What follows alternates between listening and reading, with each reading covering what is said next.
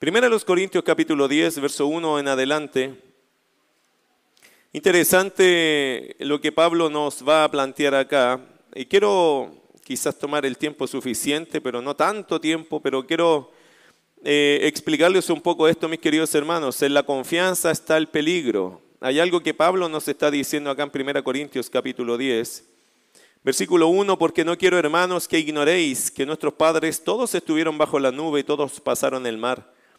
Y todos en Moisés fueron bautizados en la nube y en el mar. Y todos comieron el mismo alimento espiritual y todos bebieron la misma bebida espiritual porque bebían de la roca espiritual que los seguía y la roca era Cristo.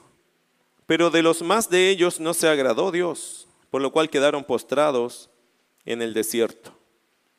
El apóstol Pablo, mis queridos hermanos, planteó eh, su forma de vivir el ministerio en el último verso del capítulo 9. ¿Recuerda? Si puede ir al versículo 27 del capítulo 9, dice, sino que golpeo mi cuerpo y lo pongo en servidumbre, no sea que habiendo sido heraldo para otros, yo mismo venga a ser eliminado. De alguna forma esta es la definición que vemos de, eh, de Pablo, el temor reverente que tuvo por cuidar su vida espiritual y el ministerio que Cristo le entregó.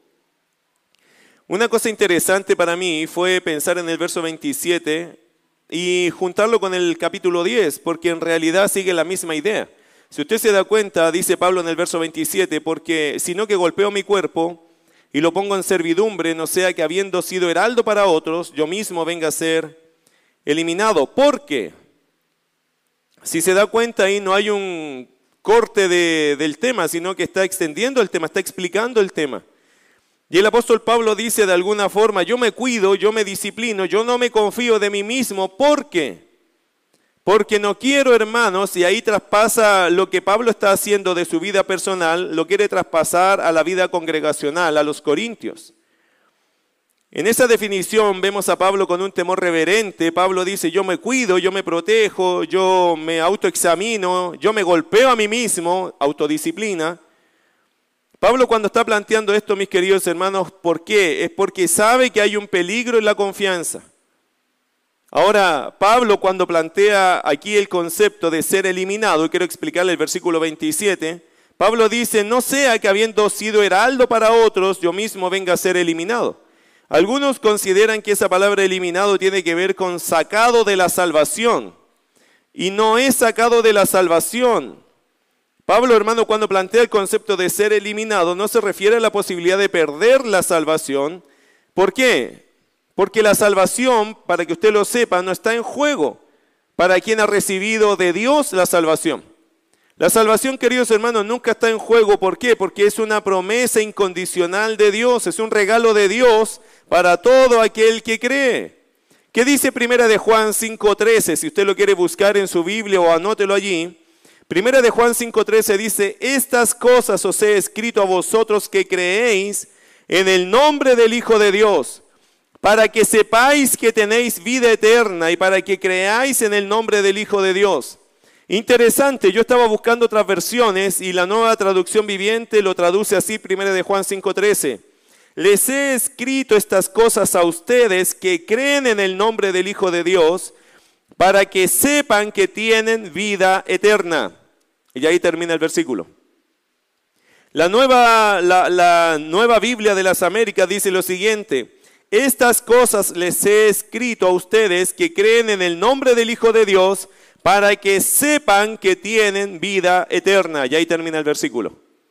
El énfasis, hermano, de ese pasaje, ¿cuál es? Es lo que dice nuestra versión, la Reina Valera, en la primera parte. Estas cosas os he escrito a vosotros que creéis en el nombre del Hijo de Dios para que sepáis que tenéis vida eterna. Toda persona que ha creído en Cristo Jesús tiene vida eterna. ¿Quién te puede quitar la vida eterna? Nadie. ¿Por qué? Porque es una promesa incondicional que viene de Dios.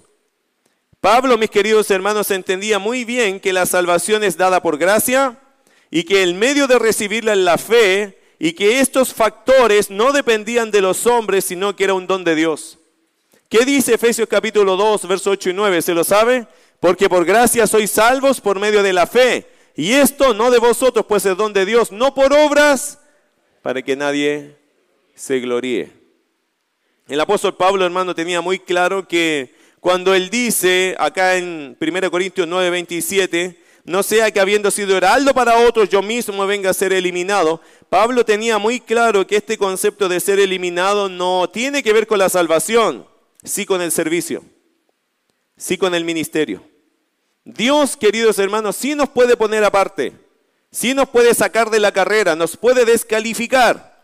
No perder salvación, pero sí perder el privilegio de estar en el ministerio, en el servicio, por falta de nuestro propio carácter o del cumplimiento a las reglas que Dios pide que sean esenciales en nuestra forma de comportarnos y de vivir. Por lo tanto, Pablo puso ahí el ejemplo de la carrera y del boxeo, si usted lo ve en el verso 26. Así que yo de esta manera corro, no como a la aventura, de esta manera peleo, eso es el boxeo de las Olimpiadas, ¿cierto? Pablo tenía muy claro que los corintios sabían de Olimpiadas, de, competencias olímpicas. Y Pablo pone dos ejemplos, la carrera y el boxeo. Dice que para correr, él no corre como a la aventura, es decir, yo me enfoco en una meta, en cumplir la velocidad, la resistencia, el aguante, la fortaleza física. Y boxeo o peleo no como quien golpea el aire. Pablo no hacía sombras, Pablo apuntaba a la persona y dice literalmente que era golpear abajo del ojo. Es decir, Pablo precisaba sus golpes, todo lo que él hacía lo hacía con precisión, hablando lo espiritual obviamente. Pablo se enfocaba, hermano, en que su vida tenía que servir para algo objetivo, para algo concreto. No era Pablo partícipe de la doctrina del entusiasmo, ah, sí, yo quiero hacer esto, no. No, no, Pablo no era de los que decía, quiero hacer esto y después, no, después ya no lo voy a hacer. Pablo no era un entusiasta, Pablo era una persona, hermano, que tomaba decisiones y pagaba el precio de la decisión. Pablo entendía que así se hacía el ministerio. Pablo sabía y entendía que así se trabajaba en la obra, que así se tiene que hacer y cuidar nuestras vidas del pecado, porque el pecado es lo que te puede sacar del ministerio. Ahora, capítulo 10. Pablo se toma de ese punto del verso 27, ¿cierto?, para hablar del peligro del exceso de confianza. Es verdad, hermanos, somos salvos, amén. El que es creyente en Cristo tiene vida eterna, amén. Eso te da una gran bendición. Somos hijos de Dios. Pero ten mucho cuidado con el exceso de confianza de creerte especial y que Dios nunca te va a castigar por ser creyente. De creer que tú puedes hacer y correr y abusar de la gracia de Dios. Ten mucho cuidado con eso, porque el exceso de confianza puede llevarnos a un punto crítico. Capítulo 10 dice, porque no quiero, hermanos, que ignoréis. Y me parece, mis queridos hermanos, que Pablo se toma del punto del verso 27 para hablar de exceso de confianza. Y de hecho, yo creo que Pablo podríamos tomar el verso 12 del capítulo 10 eh, para hablar de algo central, para decir que ese sería un pasaje central del capítulo 10. Mire el verso 12. Así que el que piensa estar firme, esa es una advertencia clara de Dios para nosotros. Pablo está hablando de que él se, no se relaja, de que Él trabaja duro, de que Él golpea su cuerpo. ¿Por qué? Porque Él no quiere haber sido un heraldo para otras personas y ser después eliminado. Hermano, esta carrera que Pablo nos plantea no es una carrera de velocidad. No es quien llega primero. Es una carrera de distancia. Es de esas carreras, hermanos, que uno debe hacerlas por años, por tiempo, son largas. No son de estas carreras que uno dice, ya, yo voy a ser mejor cristiano y te dura una semana.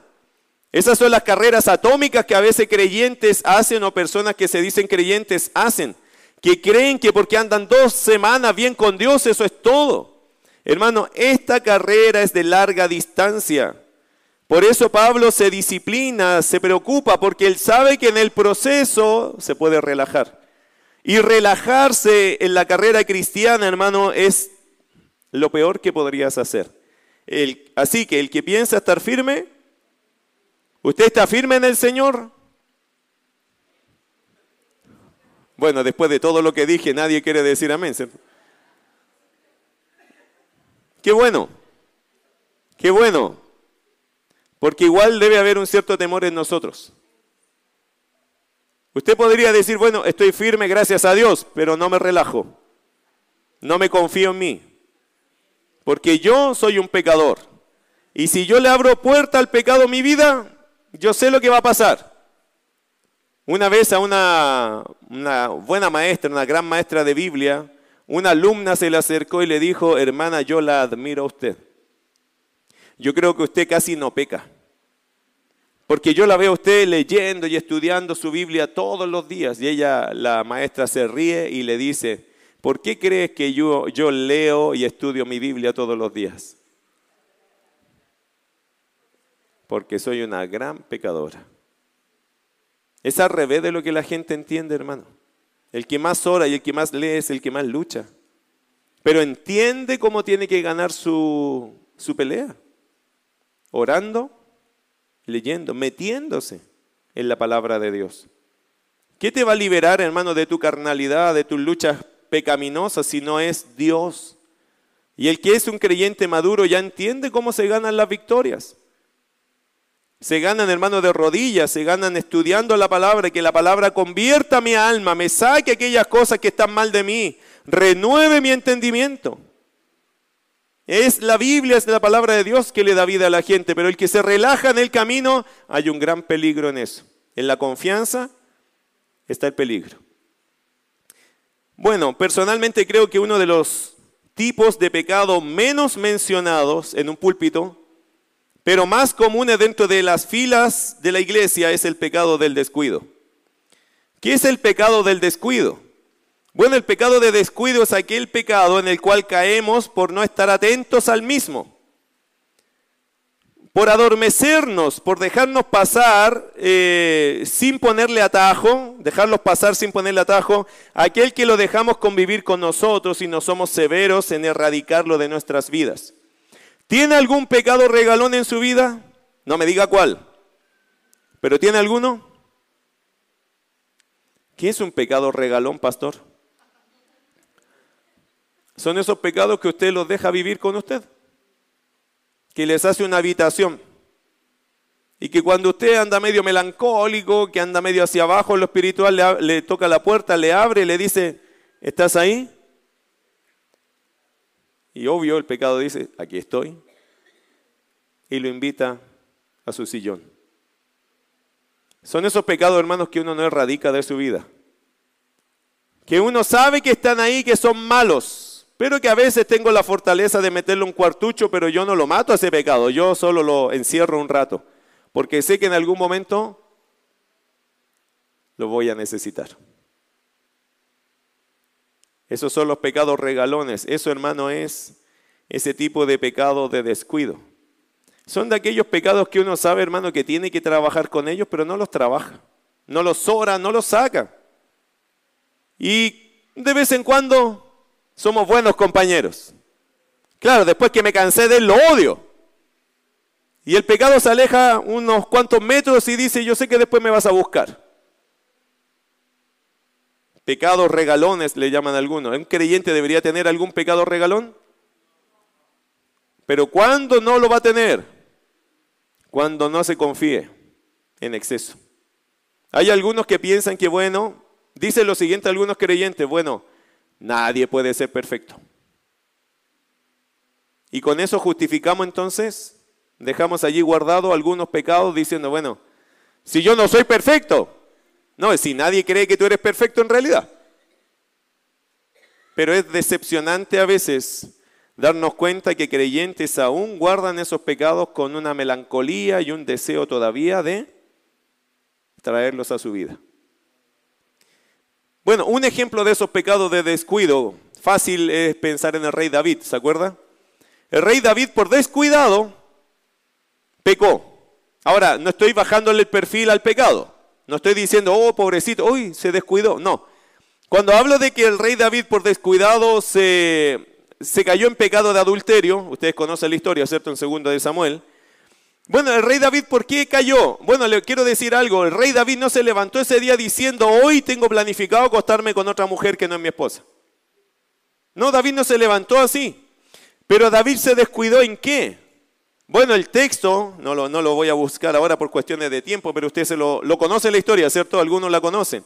David tenía que ir a la guerra, como todos los reyes, era el tiempo de ir a pelear y David se quedó en la casa. ¿Haciendo qué? Nada. Pero él se quiso quedar en la casa. Tenía un buen comandante, ¿ah? tenía un buen equipo. Y los mandó a ellos. Los delegó. Y él se quedó en la casa. Se quedó durmiendo porque dice el texto que él después de levantarse, es decir, estaba relajadito con toda su energía. Probablemente yo podría haber dicho, bueno, se levantó a proyectar su reino. No, se levantó a pasear y en eso que paseaba, justo había una mujer que él la vio de su balcón que se estaba bañando. Y eso ya sabe el resto de la historia. Él la mandó a pedir, se acostó con ella, ella quedó embarazada y después fue una gama de pecados de David. Todo comenzó en dónde?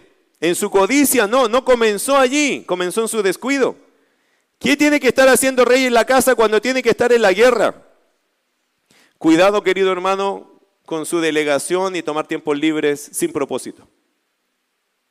Toda persona, hermano, que toma tiempo libre sin propósito está en un peligro. ¿Cuál? Tu vieja naturaleza, que siempre va a estar contigo molestando allí. Atento a que tus rutinas se rompan para meterse allí con ideas pecaminosas. Bueno, David dejó su disciplina, dejó su posición. Al poco rato estaba metido en un pecado que lo llevó a otros varios pecados más. Y después de esa tarde tan fea, David tuvo puras tardes feas el resto de su vida. ¿Cuándo ¿Por qué? Por descuidado. ¿Quién no cuidó su propio corazón? ¿Usted se conoce? ¿Se conoce a sí mismo? ¿Sabe cuáles son sus pecados? ¿Sabe cuáles son sus debilidades? ¿Se está cuidando de ellas? Porque esa es la gran pregunta, hermano, y eso es lo que Pablo nos va a plantear acá. Bueno, Creo que esto es lo que Pablo quiere advertir a los creyentes en Corinto. Pablo les ofrece varios ejemplos históricos de personas que por su exceso de confianza perdieron oportunidades únicas de parte de Dios. Y vamos a estudiar esto. Pablo tomará la primera generación de israelitas. Me llama mucho la atención porque Pablo va al Éxodo. Y obviamente al Éxodo significa la salida de los israelitas, el antiguo Israel, como dice John MacArthur le llama el antiguo Israel, la primera generación que sale de Israel eh, o que sale de Egipto camino a tierra prometida. Pablo toma esa generación para decir, mira el exceso de confianza que tuvieron ellos y mira lo que pagaron por ser como fueron, pecadores indolentes. Ahora, eh, vamos a ver versículo 1 al 5, el peligro del descuido. Porque no quiero, hermanos, que ignoréis que nuestros padres todos estuvieron bajo la nube y todos pasaron el mar, y todos en Moisés fueron bautizados en la nube y en el mar, y todos comieron el mismo alimento espiritual, y todos bebieron la misma bebida espiritual, porque bebían de la roca espiritual que los seguía, y la roca era Cristo. Pero de los más de ellos no se agradó Dios, por lo cual quedaron postrados en el desierto. El peligro del descuido. Interesante, mira lo que dice el texto acá. Porque no quiero, hermanos, que ignoréis Mire, mi querido hermano, Pablo quiere que los corintios asocien la historia antigua con su historia presente. Y esto es una cosa muy buena de considerar en nuestras vidas personales. Todo lo que está escrito, hermano, está escrito para nuestra enseñanza. Romanos capítulo 15 dice eso. Por lo tanto, creo que Pablo cuando dice, porque no quiero, hermanos, que ignoréis, Pablo los está llevando a, miren esa historia y asocienla con la suya. Piensen en esas historias y piensen en la suya. Asocien. Y esto es, hermano, lo que se debe hacer con el Antiguo Testamento. Considerar qué ejemplos debemos tomar y qué lecciones debemos aprender para nuestro caminar de fe. Ahora, siga el pasaje, porque no quiero, hermanos, que ignoréis que nuestros padres, interesante que Pablo dice nuestros padres, Pablo cita, hermano, al Israel antiguo, su descendencia. Por eso creo que Pablo dice nuestros padres como nuestros padres eh, terrenales, nuestros padres, nuestra descendencia. Ahora, ¿qué sentido tiene eso para un corintio? ¿Qué sentido tiene eso para la iglesia de Corinto? ¿Los corintios eran judíos? Mire, vaya primero a los Corintios capítulo 10, verso 32.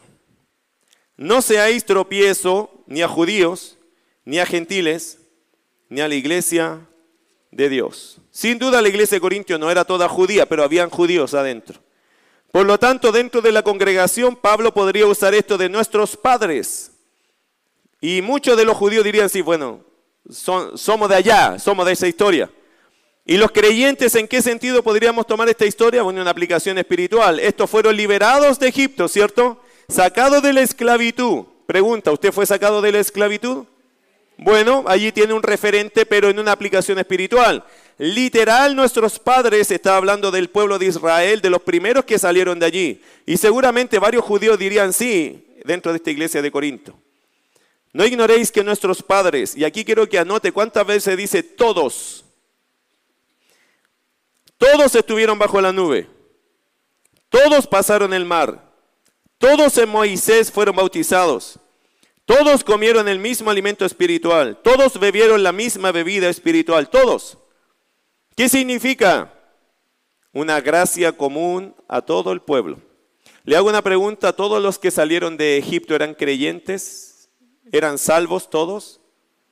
Por el hecho de que Dios le mostró grandes milagros a este pueblo de Israel, ¿todos eran salvos? No, pero todos eran reconocidos como qué? Como el pueblo de Dios. Ahora, ¿cuándo sabríamos o cuándo sabremos o cómo podríamos saber quiénes fueron salvos de este pueblo? ¿Sabe cómo lo podríamos saber? En el camino. En el camino se vio quién eran creyentes y quién eran unos incrédulos. ¿Puede pasar lo mismo en una iglesia? Por supuesto, todo grupo de gente le pasa igual, hermano. Esto es la iglesia y la Biblia dice que Jesús cuando venga se va a llevar a la iglesia. ¿Se van a ir todos los que están acá?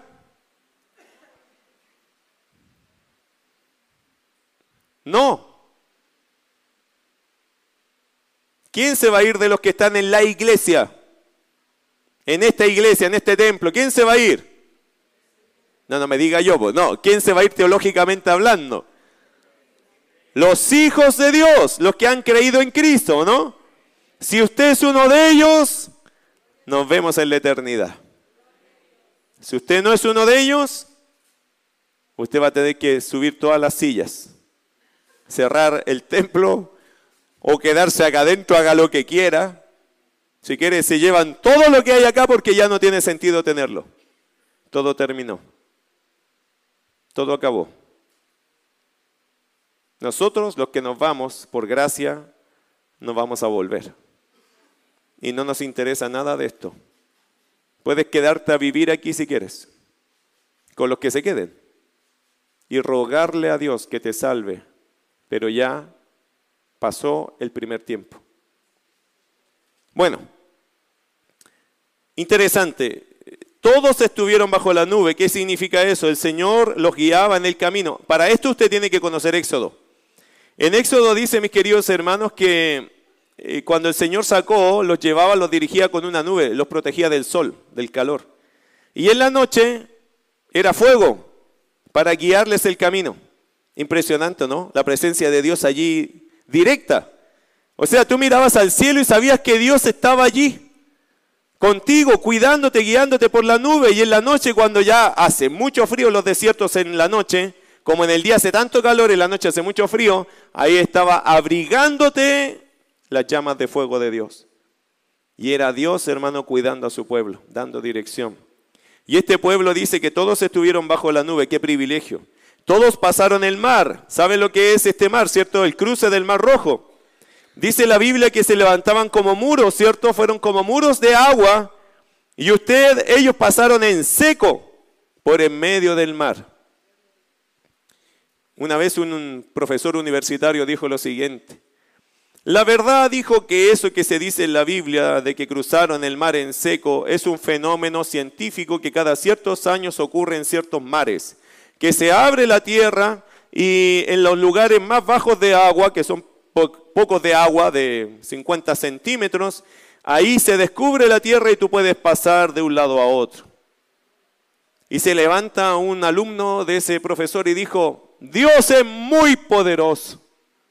Dios es glorioso y grandioso. Y el profe le dice, ¿por qué dices eso si, oye, estas cosas son naturales? Sí, sí, le dice el profesor, pero lo que me emociona es que Dios en 40 centímetros de agua inundó, mató a todo un ejército. Y eso es mucho poder. Ese profe tiene que leer la Biblia. No se trata solo de que el pueblo pasó en seco. ¿Por qué pasaron? Porque iban huyendo de quién? De los egipcios. ¿Y qué pasó con los egipcios? Murieron ahogados por esos 40 centímetros. Esos profesores que son ridículos, porque plantean cosas que no saben, mostrando su ignorancia. Porque ellos quieren impresionar a los muchachos universitarios diciendo, eso es ciencia. No, eso es un milagro. Es un milagro y los milagros existen porque Dios es un Dios de milagros. Y aunque fueran 40 centímetros, yo no sé, pero Dios igual los hubiese ahogado, pero no fue así. No fue así. Bueno, eh, todos estuvieron, todos pasaron el mar, todos en Moisés fueron bautizados en la nube y en el mar. ¿Qué significa eso? Que ellos no solamente, hermano, pasaron por estos lugares, también recibieron el liderazgo, estuvieron bajo el liderazgo de uno de los más grandes líderes conocidos en el Antiguo Testamento, Moisés.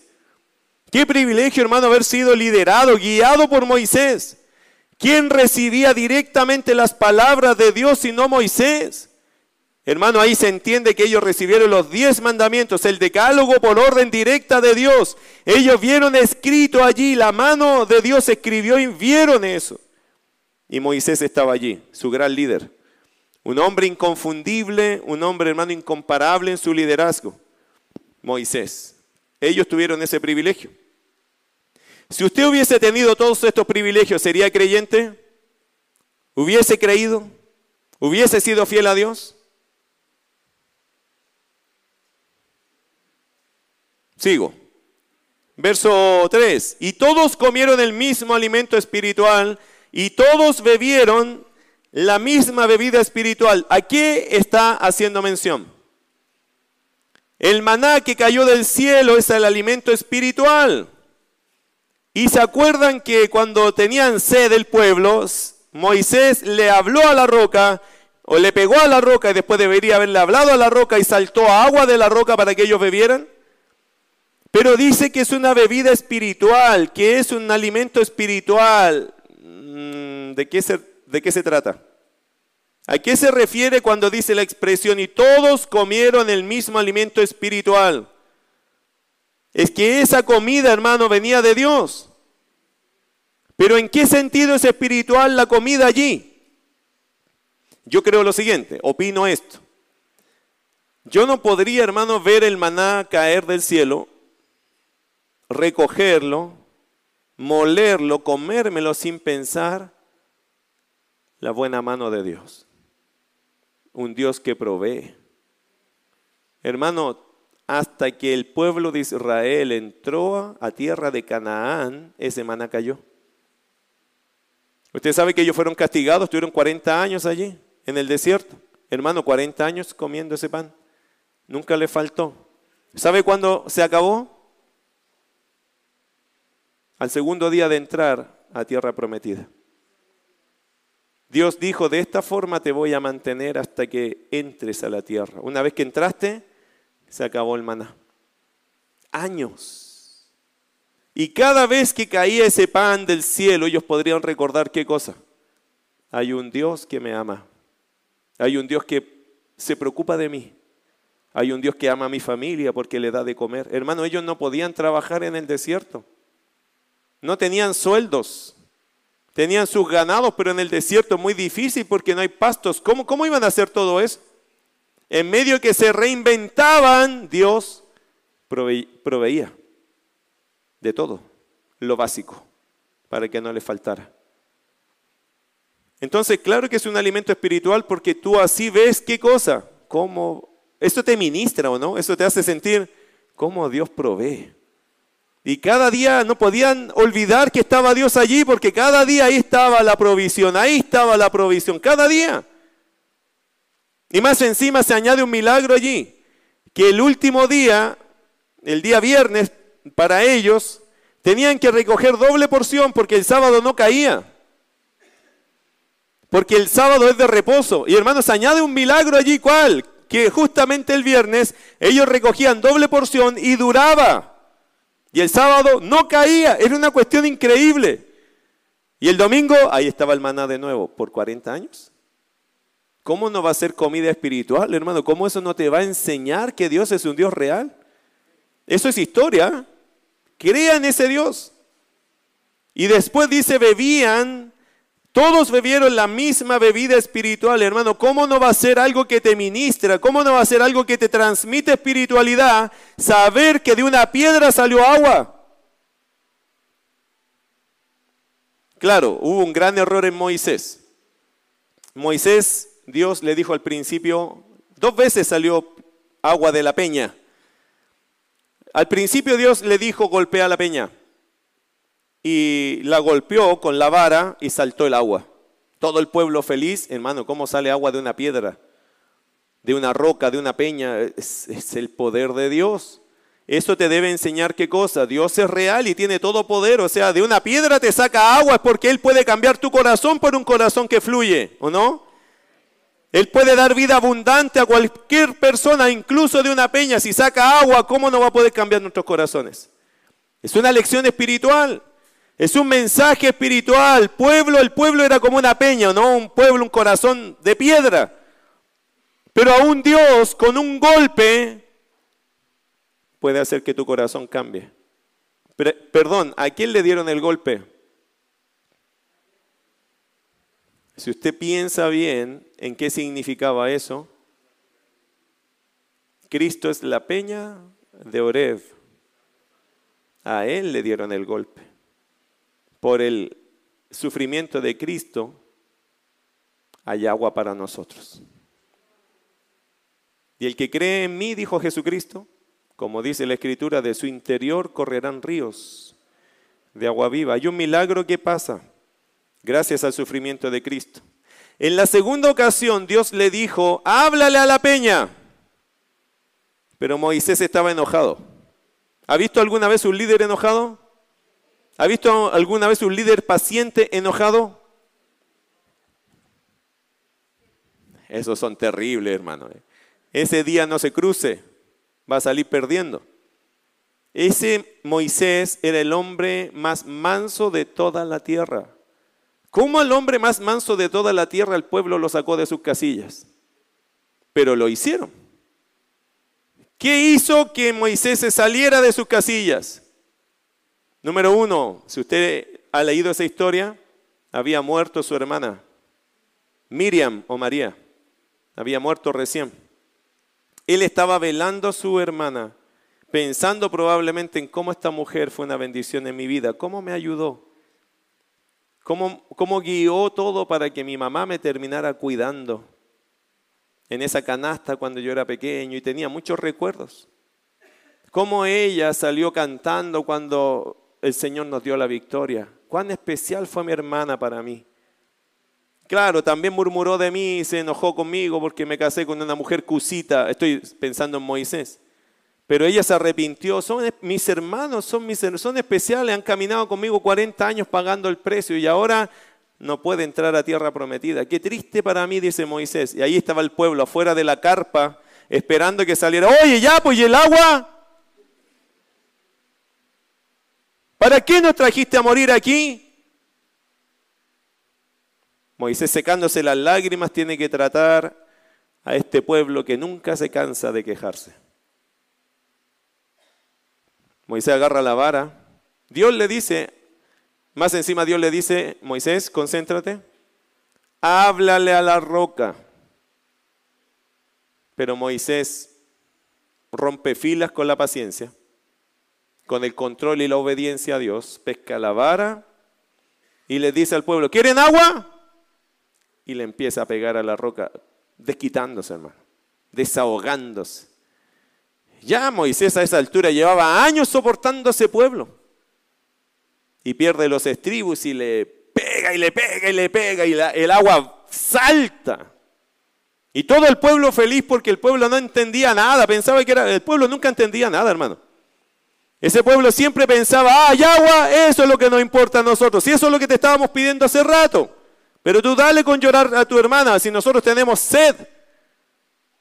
Y Moisés me lo imagino tirando la vara. El problema es que Moisés le tenía que dar cuenta a Dios. Y Dios le dice, aquí nos peleamos tú y yo. Y Moisés en ese minuto no le importó mucho pelearse con nadie, en realidad ya me da lo mismo. Yo a este pueblo le cuidé la vida, le he dado mi vida, no han hecho nada bueno, no me dejan ni llorar a mi hermana y siempre están pidiendo y quejándose, ya está bueno. ¿Se hartó Moisés? Bueno, la consecuencia ¿cuál fue? Él no pudo entrar tampoco a la tierra prometida. ¿Por culpa de quién? de Él. No es el pueblo, hermano, es Él. Dios no lo castigó por el pueblo, lo castigó porque Él se confió. Seguramente en su rabia dijo, bueno, después hablo con Dios. No, no hables después conmigo. Si ya te había dicho lo que tenías que hacer. Después ya no hay conversa, hay sentencia. ¿Y cuál fue la sentencia de Dios para Moisés? Tú no vas a entrar a la tierra prometida. Ojo que después a Moisés se le pasó el enojo, le dijo, y había una victoria, ganaron una victoria como pueblo y, y Moisés le dijo, Señor, déjame entrar. Ahora que estamos en buena y hay victoria, de no, déjame entrar. ¿Qué te cuesta? ¿Y qué le dijo el Señor? ¿Se sabe la historia? No me hables de ese asunto.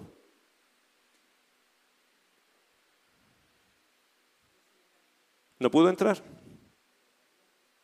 Es que a él se le pasó la rabia, pero ¿cuál fue el problema, la molestia grande de Dios? Que le echó a perder el dibujo. Le echó a perder, hermano, un mensaje que Dios tenía, no para Moisés, no para Israel, sino para el mundo entero. ¿Cuál? Al principio tenías que pegarle a la peña porque esa peña es mi hijo. Él va a sufrir así, pero en la segunda tienes que hablarle nomás, porque una vez que él muera, ahora la gente va a recibir el agua solo hablándole, solo buscándole, el que le busca con el corazón lo va a encontrar. Y yo quería que tú me dibujaras eso con la peña, una muerte y después una comunión. Y me echaste a perder lo que yo tanto amo. Y Dios es celoso de su plan. Castigo, no entras y ni me hables de ese asunto porque como que me...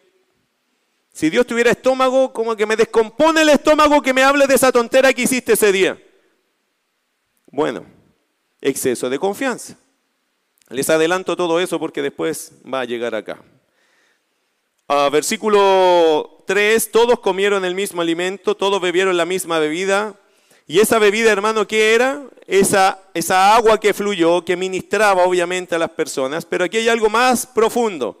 Porque bebían de la roca espiritual que los seguía.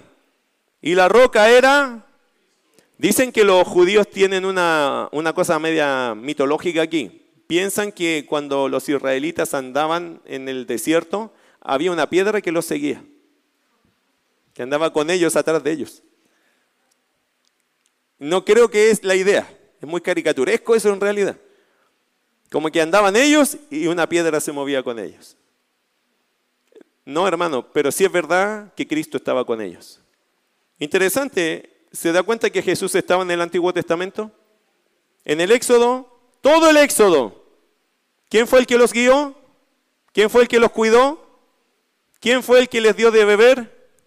Cristo. ¿Qué Cristo? Tradúzcalo a palabras nuestras. Cristianismo. Jesús de Nazaret. Él es el Cristo, el Hijo del Dios viviente. Así lo declaró Pedro, así dijo Jesús que eso era correcto. Esa es la declaración del cristianismo, que Cristo, Jesús, es el Cristo, el Hijo del Dios viviente. No es cualquier Jesús, es el Jesús de Nazaret, que hace dos mil años atrás aproximadamente vino al mundo y nació como un niño y murió como nuestro Salvador. Para el judío eso le queda lejos, eso no le importa, no lo considera así. Pero por eso nos hemos separado de una fe que originalmente era judeo-cristiana a una fe totalmente cristiana. Porque el judío no cree que Jesucristo es el Cristo, el Hijo del Dios viviente. Pero nosotros sí lo creemos porque la palabra de Dios lo declara y lo demuestra. Jesús de Nazaret es el Cristo. Versículo 4, y todos bebieron la misma bebida espiritual porque bebían de la roca espiritual que los seguía y la roca era Cristo. ¿Cuál es el punto? Versículo 5, pero, ¿usted sabe que los peros son importantes? Cambio de escenario. Ellos recibieron tantas bendiciones, tantas lindas experiencias. Ninguno de nosotros ha vivido esto, hermano. Pero de los más de ellos no se agradó Dios. Por lo cual quedaron postrados en el desierto. Eh, creo que Warren Wiersbe decía esto, que los privilegios, hermano, no condicionan de ninguna forma el hecho de que tú seas para siempre considerado por Dios. Dios te pudo haber dado muchos privilegios, pero eso no condiciona eh, de ninguna forma que tú seas o no puedas caer en el castigo de Dios. ¿Has sido privilegiado? Sí, pero eso no condiciona el hecho que Dios no te pueda castigar o sentenciar. Versículo 5, pero de los más de ellos no se agradó Dios. ¿Qué significa? Por su rebeldía extrema, la primera generación de israelitas, el Israel antiguo, quedaron postrados, murieron en el desierto. La historia nos cuenta, hermano, que por su incredulidad ellos no quisieron entrar a tierra prometida, sino que se rebelaron a Dios y buscaron la forma de regresar a Egipto. Eso nos cuenta la historia. Que cuando llegaron allí a los pies para conquistar, mandaron a doce espías. ¿Se acuerda de esa historia? Esos dos espías vinieron y trajeron frutos de la tierra prometida. Trajeron un racimo de uva entre dos personas, traían granadas. La tierra era rica. Pero diez de los doce, ¿qué dijeron? No vamos allí, porque esa es tierra de gigantes. Los muros llegan hasta los cielos. Incluso vimos allí a los gigantes, incluso vimos a estos nefilín que le llaman, que eran estos gigantes aterradores que no eran típicos gigantes. En la Biblia se mencionan dos tipos de gigantes. El gigante que es un hombre de gran altura, tres metros, tres metros y medio, cuatro metros, eh, y unos gigantes que salen en Génesis 6, que el hebreo dice Nefilim, que eran unos gigantes mezcla de demonios. ¿Ok? Bueno, los que creemos eso de Génesis 6, Así se describe esa palabra, gigantes aterradores. Mezcla de hombre y ángel. Una raza irredimible, dice Josías Grauman.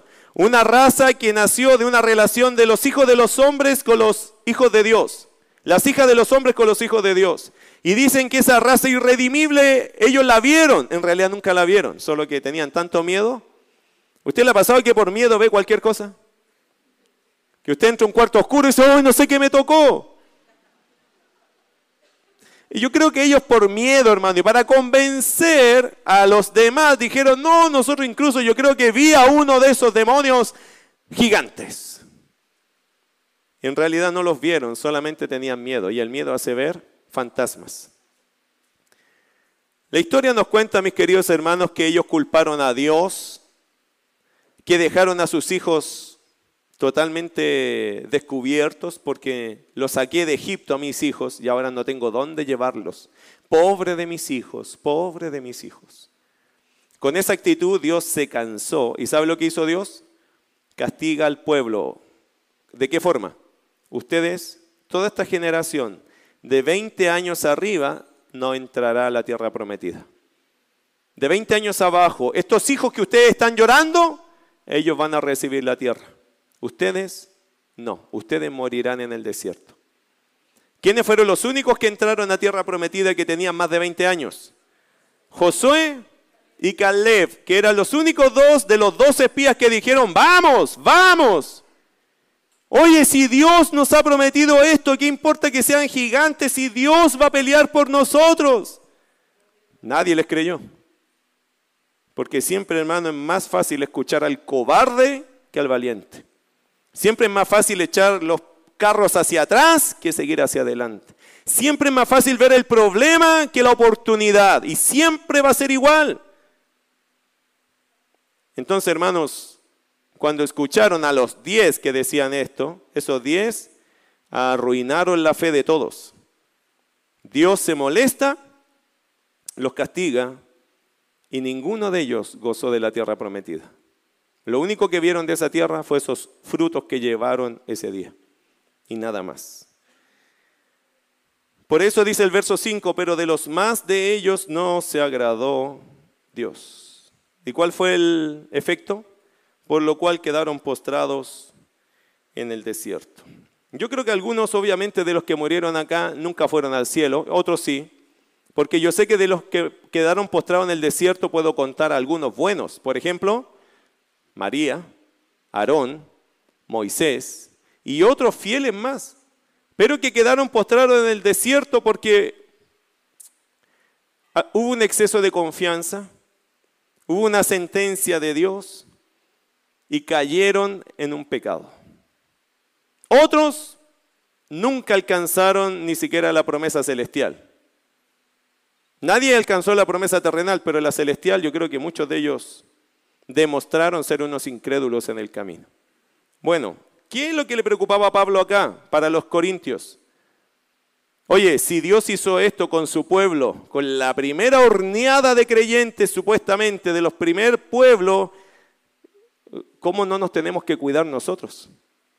de no ser descalificados. Ahora, si tú e-, no eres creyente, tú estás en mayor peligro. Una cosa es que a mí me pongan fuera de la carrera y otra es que yo me vaya al infierno. Son dos cosas de categoría distintas. Si tú eres creyente, preocúpate de qué? De que Dios no te descalifique. Si tú no eres creyente, preocúpate de qué? que Dios no se canse de tu incredulidad y te manda al infierno. Aunque uno se manda al infierno solo, en realidad. Bueno, versículo 6, aquí vamos a la aplicación o la enseñanza atrás de la historia, y ya vamos terminando esto. Mas estas cosas sucedieron como ejemplos para nosotros, para que no codiciemos cosas malas como ellos codiciaron. Ni seáis idólatras como algunos de ellos, según está escrito, se sentó el pueblo a comer y a beber y se levantó a jugar. Ni forniquemos como algunos de ellos fornicaron y cayeron en un día veintitrés mil. Ni tentemos al Señor como también algunos de ellos le tentaron y perecieron por las serpientes. Ni murmuréis como algunos de ellos murmuraron y perecieron por el destructor. Y estas cosas les acontecieron como ejemplo y están escritas para amonestarnos a nosotros a quienes han alcanzado los fines de los siglos. Así que el que piensa estar firme, mire que no caiga. ¿Cuál es el propósito de tener el registro de la historia de Israel antiguo con nosotros? Versos 6 y 11. Mas estas cosas sucedieron como ejemplos para nosotros. Verso 11. Y estas cosas les acontecieron como ejemplo y están escritas para amonestarnos a nosotros. Podríamos dividirlo de esta forma. Podríamos decir que la primera parte se va a tratar de los ejemplos de lo que nosotros no debemos hacer. Y la segunda parte, verso 11, las cosas que, los ejemplos que sí debemos hacer. ¿Ok? ¿Qué es lo que no debemos hacer y qué es lo que sí debemos hacer? Bien lúdico. Versículo 6, más estas cosas sucedieron como ejemplos para nosotros, para que no codiciemos cosas malas como ellos codiciaron. Ejemplos de lo que no debemos hacer. Anote el número uno, hermano. No codiciar cosas malas como ellos codiciaron. Quiero decirle algo, llamarle la atención un poco que mire el texto. El texto dice dos cosas que me llaman la atención que quizás yo no lo voy a desarrollar en esta oportunidad o en esta temática, pero hay dos cosas que me gustaría decirle rápidamente. Número uno, que muchos de los pasajes dicen como algunos de ellos. No siempre todos estuvieron en el mismo pecado. Habían diversidades de pecados y algunos caían en unos y otros caían en otros. ¿Qué significa eso, hermano? Que hay una gama de pecados en los cuales podemos caer. Cuídate de los que a ti te son más apetecibles. Cuídate de los que para ti son más complicados. ¿Ok? Un día hablando con el pastor Antonio Urrutia, estábamos conversando un poco los dos y en esos años yo le decía, pastor, usted no tiene televisión. ¿Le vamos a conseguir una tele? No, no, no me consiga tele. ¿Pero por qué no? Es que a mí la tele me hace mal. Oh, le dije, yo lo felicito. No le traigo ni una tele. Me gustó su forma de encararse a sí mismo, decir, no, a mí no me traiga eso que a mí me hace mal. Porque yo le decía, pero para que vean las noticias, no, mire, si para ver las noticias yo mejor las leo. Soy de diario, soy hombre antiguo, yo leo el diario. No me traiga tele. No sé ahora si ya tiene, pero en sus años él no quería televisión. ¿Por qué? Porque para él eso iba a ser una tentación, una lucha y no quería ese problema en su casa. Si fuéramos así de cuidadosos, hermanos, con las cosas que nos cuestan, bueno, para eso hay que ser honesto primero con uno mismo. ¿Qué es lo que te complica a ti? ¿Qué es lo que es tu debilidad? Bueno, esas cosas tienes que cuidarte. Segunda observación. En la gran mayoría de estos pecados la gente terminó muerta. ¿Se fijó? Por ejemplo, versículo 8, ni forniquemos como algunos de ellos fornicaron y cayeron, eso significa murieron, en un día 23 mil. Versículo 9, y perecieron por las serpientes. Versículo 10, y perecieron por el destructor. Así que yo no voy a quizá enfatizar tanto eso después en el estudio, la observación, pero sí se lo quiero decir. No todos pecaron en lo mismo. Hay una variedad de pecados en los cuales uno se puede caer. Tenga cuidado con los que a usted le son más sensibles, más difíciles. Y segunda cosa, los pecados que engendran, ¿a dónde te llevan los pecados? A la muerte. Aún al creyente los pecados lo pueden llevar a la muerte. Si hay creyentes que Dios los ve duros de corazón, Dios puede llevar a esa persona a la muerte. Se llaman los pecados de muerte. No sé si usted lo ha leído alguna vez. Mire primera de Juan capítulo 5.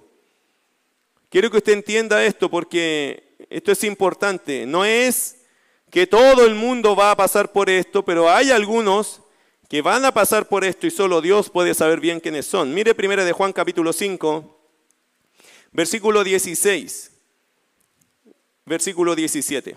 Si alguno viera a su hermano cometer pecado que no sea de muerte, pedirá y Dios le dará vida. Esto es para los que cometen pecado que no sea de muerte. Hay pecado de muerte por el cual yo no digo que se pida. Toda injusticia es pecado, pero hay pecado no de muerte.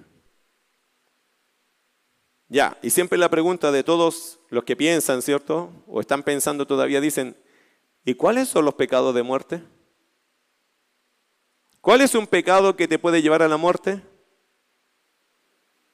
Y algunos piensan, hermano, que es un tipo de pecado. Yo más que nada creo que es una actitud de pecado. Creo, hermano, que es cuando Dios ve que nuestro corazón ya se hizo duro en el pecado y que no voy a cambiar eso y voy a dedicarme a eso y me voy a entregar a lo que sea pecado, pero algo que vaya en contra de la voluntad de Dios. Y Dios le ha hecho ver que eso está mal. Y Dios le ha enseñado que eso está mal pero se empecina en mantenerse en una condición de pecador cuando es un cristiano. Bueno, Juan dice lo siguiente, si alguno viera a su hermano cometer pecado que no sea de muerte, pídale a Dios y Dios le va a dar vida, lo va a ayudar. Supongamos que ves que un hermano está enfermo y tú sabes que el hermano está enfermo por un pecado. Bueno, tú puedes orar y Dios le puede dar vida, lo puede perdonar. Pero si tú ves a una persona que está cometiendo pecado de muerte, ¿qué significa? Que le da y le da y le da, y la iglesia lo reprende, la gente lo reprende, la palabra lo reprende, el Espíritu de Dios lo reprende, y no quiere cambiar, probablemente estamos caminando en esa línea peligrosa que se llama pecado de muerte. El único que sabe bien eso es Dios. Porque ¿quién de nosotros podría juzgar eso? Uno siempre quiere animar a los hermanos, ¿cierto? Pero a veces, por mucho que tú le digas al hermano, cambia, sale de ahí, hermano, eso está mal, mira, la Biblia dice que, la gente dice, sí, sí, sí, y sigue lo mismo. Bueno, solo Dios puede evaluar esto, pero me da la sensación que personas que están obstinadamente sabiendo que están contra Dios y le están dando a Dios en contra, Dios puede volver todo eso y acabar con esa vida. ¿Ok? Ese tipo de pecado de muerte es para creyentes. ¿no? Es para, el incrédulo va a morir en su pecado, pero esto es, creo yo, para creyentes. Para personas que siendo creyentes, tosudamente se mantienen en una actitud pecaminosa. Bueno, vamos a orar. Terminamos allí por hoy. Hay mucho que aprender todavía, pero allí vamos, aprendiendo un poco más de estas bellas palabras de vida. Quiero que ores allí, por favor, querido hermano. Creo que el mensaje ha sido más que suficiente con respecto a cómo debemos enfrentar nuestro caminar con Cristo. Cuídese. No le permita a ningún pecado en su vida tomar control. No se confíe. No tome con liviandad ninguna maldad que usted sabe que hay en su corazón o en su vida práctica. Ninguna. No le dé espacio a nada. Sea igual que Pablo. Golpee su cuerpo, póngalo en disciplina. ¿Qué significa? No le des espacio a que cosas pecaminosas en tu vida vayan, corran, estén encima tuyo. Lutero decía lo siguiente, no tengo problemas con que los pájaros vuelen sobre mi cabeza, el problema está cuando hacen nido. Allí está el problema. Muchas tentaciones pueden pasar por tu mente, pero si tú haces nido o permites que ellas aniden en ti, estás generándote un problema de exceso de confianza, lo cual puede, obviamente, descalificarte, sacarte de la carrera cristiana, sacarte de la posibilidad de servir a Dios terminar con una vida incluso. Quiero que ores al Señor para que tú conociendo tu situación, hables con Dios. Así que te regalo un minuto para que hables con tu Dios, con nuestro Dios.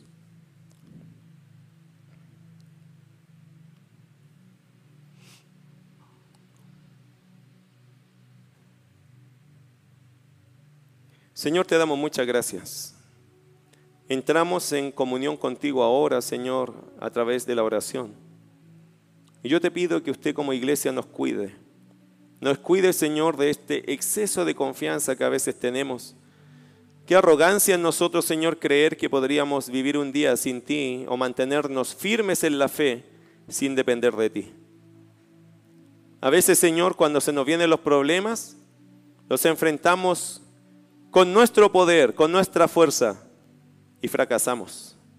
Porque nunca has querido, Señor, que tus hijos dependan de sí mismos, sino de ti. Hay tanto orgullo a veces en nosotros, autoconfianza, Señor. Pero ¿quién puede, Señor, de verdad cambiar sus propios pecados? Ni siquiera los conocemos todos. Incluso hay pecados ocultos en nosotros que sin ti no los podríamos reconocer. Ayúdanos a mirar las escrituras como el espejo, Señor, que que refleja nuestra vida, como dice Santiago, para poder hacer los cambios necesarios, para confrontarnos con tu palabra, con lo que tú nos quieres decir. Señor, ayúdanos a nosotros los creyentes a ser como Pablo, a golpear nuestro cuerpo, Señor, no en el sentido literal, pero sí espiritual. Sí tener cuidado, sí, Señor, controlarlo, autocontrolarlo. Ayúdanos, Señor, a limitarnos Ayúdanos, Señor, a reconocer cuáles son nuestras áreas débiles y tener cuidado de ellas, Señor, sabiendo las consecuencias que puede traer el dejar que el pecado reine, Señor, o viva o more y siquiera nos acompañe. Ayúdanos a nunca darle la bienvenida a nuestros pecados. Al contrario, ayúdanos, Señor, en tu gracia, por supuesto, Señor, a vivir llenos de ti. Más de ti, menos de nosotros. Señor amado, obra en esta iglesia, obra en este grupo de personas que están aquí, para que entiendan, Señor, su necesidad real de lo espiritual. Con sus ojos cerrados, quiero hacer una pregunta. ¿Ya conoces a Cristo? ¿Ya le entregaste tu vida al Señor? Si no lo has hecho, Cristo llama a las personas a salvarse. Jesús dijo, el que viene a mí yo no le echo fuera. Él te está invitando a venir a Él. No a una religión, a una relación con Él cercana, real, tangible, visible, como el maná, como el agua que salía de la roca. El Señor invita a las personas a vivir la experiencia preciosa de ser reconciliados con Dios. Porque si no, la otra cara de la, vereda, el otro tema de la vereda, ¿cuál sería? Morir en nuestros pecados. Si hay alguien aquí que le gustaría entregarle su vida a Cristo, me gustaría orar por ti, pero para saber eso, yo te invito a levantar tu mano. ¿Hay alguien que le gustaría recibir a Cristo en su corazón en esta hora? Levanta tu mano y bájala si hay alguien así. Amén, gloria a Dios. Baje su mano. ¿Hay alguien más que dice a mí me gustaría recibir a Cristo? De verdad me gustaría arreglar mis cuentas con Dios a través de Jesús. Si hay alguien más, levanta tu mano y bájala, si hay alguien así. ¿Hay alguien más? Amén, gloria a Dios. Baje su mano. ¿Hay alguien más que le gustaría arreglar sus cuentas con Dios? Que le gustaría decir, yo no me quiero ir de aquí sin arreglar mis cuentas con Dios a través de su Hijo Jesucristo. Yo le quiero pedir perdón, yo le quiero pedir que venga mi vida a Jesús. ¿Hay alguien más? ¿Hay alguien más que lo necesita en esta hora? Para aquellas personas que levantan su mano, levantaron su mano, quiero invitarte a orar conmigo. Por favor, en tu corazón. Yo sé que la oración no es la que salva, pero es tu paso de fe. Es tu demostración de fe. Y orando puedes demostrarle, Señor, yo creo, yo confío. Dile así al Señor, por favor, allí, tú que levantaste tu mano, dile así, Señor Jesús, yo te quiero entregar mi alma hoy día. Entiendo, Señor, que soy pecador, pecadora. Hoy, Señor, me rindo a ti. Yo te entrego todo mi ser. Señor, no tengo excusas. Reconozco mis faltas. Y por eso, Señor, vengo humildemente a pedirte tu salvación, tu ayuda, tu gracia, para poder ser salvo, ser salva. Me entrego a ti, reconozco, Señor Jesús, que tú eres mi Dios, que tú eres mi Señor y mi precioso Salvador me entrego a ti. Quiero seguirte. Quiero vivir para ti. No importando el costo. Quiero seguirte a ti. Tú eres la razón de mi vida en este minuto.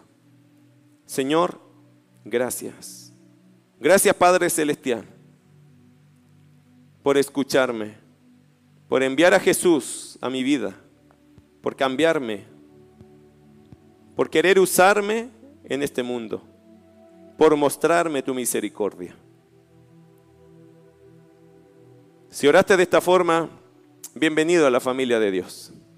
Todos partimos dando un paso de fe, que es creer en Cristo Jesús como Señor y Salvador. Y si usted, mi querido hermano, sabe que está mal, ¿qué estás esperando para cambiar?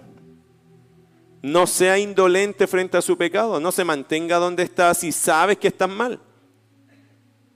Dios lo sabe y su palabra hoy día nos da mucho testimonio de que muchos por estar confiados no recibieron buenas consecuencias. Este es un buen día para arrepentirse, querido hermano, y reflexionar y reaccionar y encaminarnos a lo que es lo correcto, la voluntad de Dios. Señor, gracias por regalarnos este tiempo. Gracias por tu palabra. Gracias, Señor, por regalarnos la posibilidad de entender el mensaje. Bendiga, Señor, exalte su bello nombre. Gracias por aquellos que hoy día reciben a Cristo y te ruego que los fortalezcas en su decisión, para que ellos también den testimonio de ti y hablen de ti, que tú eres la razón de su vida. Señor, gracias, te exaltamos en el nombre de Jesús. Amén.